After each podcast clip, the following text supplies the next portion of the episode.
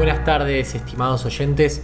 Luis Paulini por aquí trayéndoles un poco de lo que ocurrió esta semana en el ámbito de la tecnología y la innovación.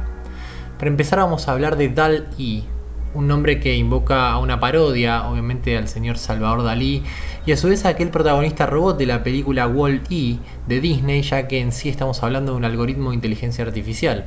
Este algoritmo, creado por los laboratorios OpenAI del señor Sam Altman, un prócer de Silicon Valley, quien fue el fundador de Y Combinator, una de las aceleradoras de startups más famosas del mundo, fue entrenado hasta con imágenes hechas por los hombres de las cavernas y logra crear imágenes perfectas, completamente nuevas, a partir de una descripción que le hagamos sobre lo que queremos. Si bien ya en este espacio hablamos de inteligencias artificiales de este estilo, el señor Altman hace unas aclaraciones muy importantes en su blog, las cuales quisiera repetir en esta columna. Este algoritmo es divertido, sirve para dejar jugar la creatividad, pero uno es un ejemplo de lo que vamos a empezar a ver en lo que es interfaces humano-computadora. Le decimos a una computadora en lenguaje natural o inclusive le damos pistas contextualizadas sobre lo que queremos hacer y la misma lo hace. Estamos imaginando trabajadores de oficinas que son completamente inteligencias artificiales que resuelven pedidos de la misma manera en la cual lo hace un ser humano. 2. Esta inteligencia artificial entiende conceptos en varios niveles de profundidad y cómo se relacionan entre ellos mismos. 3. Esta herramienta puede crear obras enteras, por lo que probablemente va a dejar a muchas personas totalmente obsoletas. 4. Es un recuerdo constante de que las predicciones sobre la inteligencia artificial son extremadamente difíciles de hacer, ya que hace una década creíamos que la inteligencia artificial iba primero a dejar sin trabajo a los trabajadores físicos y después a los cognitivos, sin embargo, claramente esto está yendo en sentido inverso. Y por último, es un ejemplo, según Altman, de que en un mundo como el de hoy, las ideas son el límite a lo que podemos hacer y no las habilidades.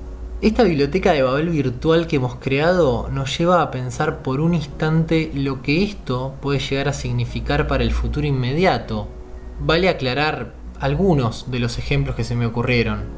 Para empezar, el posible fin de mercados de imágenes como Getty Images, Shutterstock, lugares en donde los artistas hoy dejan sus imágenes y con esto generan dinero. Segundo ejemplo, el posible fin de las herramientas de generación de imágenes tal cual las conocemos como el famosísimo Photoshop o cualquier otro tipo de herramientas que permitan hoy a una persona explayar toda su creatividad en una computadora.